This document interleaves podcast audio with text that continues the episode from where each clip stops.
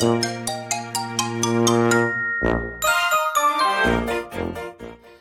はようございます。たかしです。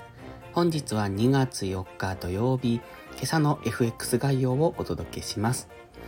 このチャンネルは初心者の方が少しでも FX 相場に馴染めるように考え方を学べる場として配信しています。FX に大切な環境認識、エントリー時の考え方など僕の脳内垂れ流しをお楽しみください。まずは昨日の値動きからなんですが、昨日は雇用統計の強い内容でドル円は急進しました。また、その後の ISM 非製造業景況指数のポジティブサプライズも相まって2円以上の上昇を見せました。ユーロドルはこれらの結果によるドル買いが強まり大幅に下落。1ユーロあたり1.08ドル付近まで下げました。今週は FOMC やパウエル FRB 議長の記者会見で2円下げ、雇用統計と ISM 非製造業指数で3円上げとドル円は一手こい以上の上昇を見せています。来週は日銀総裁、副総裁の公認人事案が国会に提示される可能性があり、観測報道も増えるかもしれません。円に注目が集まる1週間になりそうです。来週月曜日の主な経済指標発表は特にありません。ただ火曜日の深夜にパウエル FRB 議長の発言がありますので、そこは動きそうです。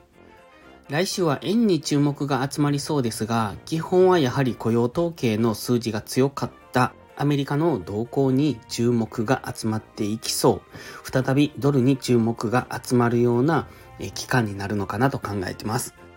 ドル円は130円台回復から一気に131円まで乗せてきてますので、月曜日は基本的におしめ買い。ただし、急騰してますので、一旦の調整の下落を待ってからですね。そして逆相関で動いてます。ユーロドルは戻り売り。それから、それに比べて、ポンド円はドルストレートとドル円に挟まれた動きになっておりますので、値動き自体は小さくなっておりますが、基本的にやはりこちらも上昇してきておりますので、おしめ買いで攻めていきたいところですが、まだここからトレンド転換するかどうかっていうのはまだ怪しい段階にはありますので、えー、上値はまだもうしばらく重そうです。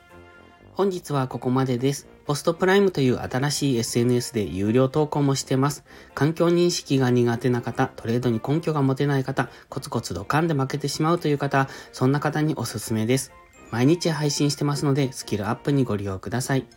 気になる方は2週間の無料期間がありますので、まずはそれをお試しください。詳細は概要欄にあります。ではまた次回の配信をお楽しみに、たかしでした。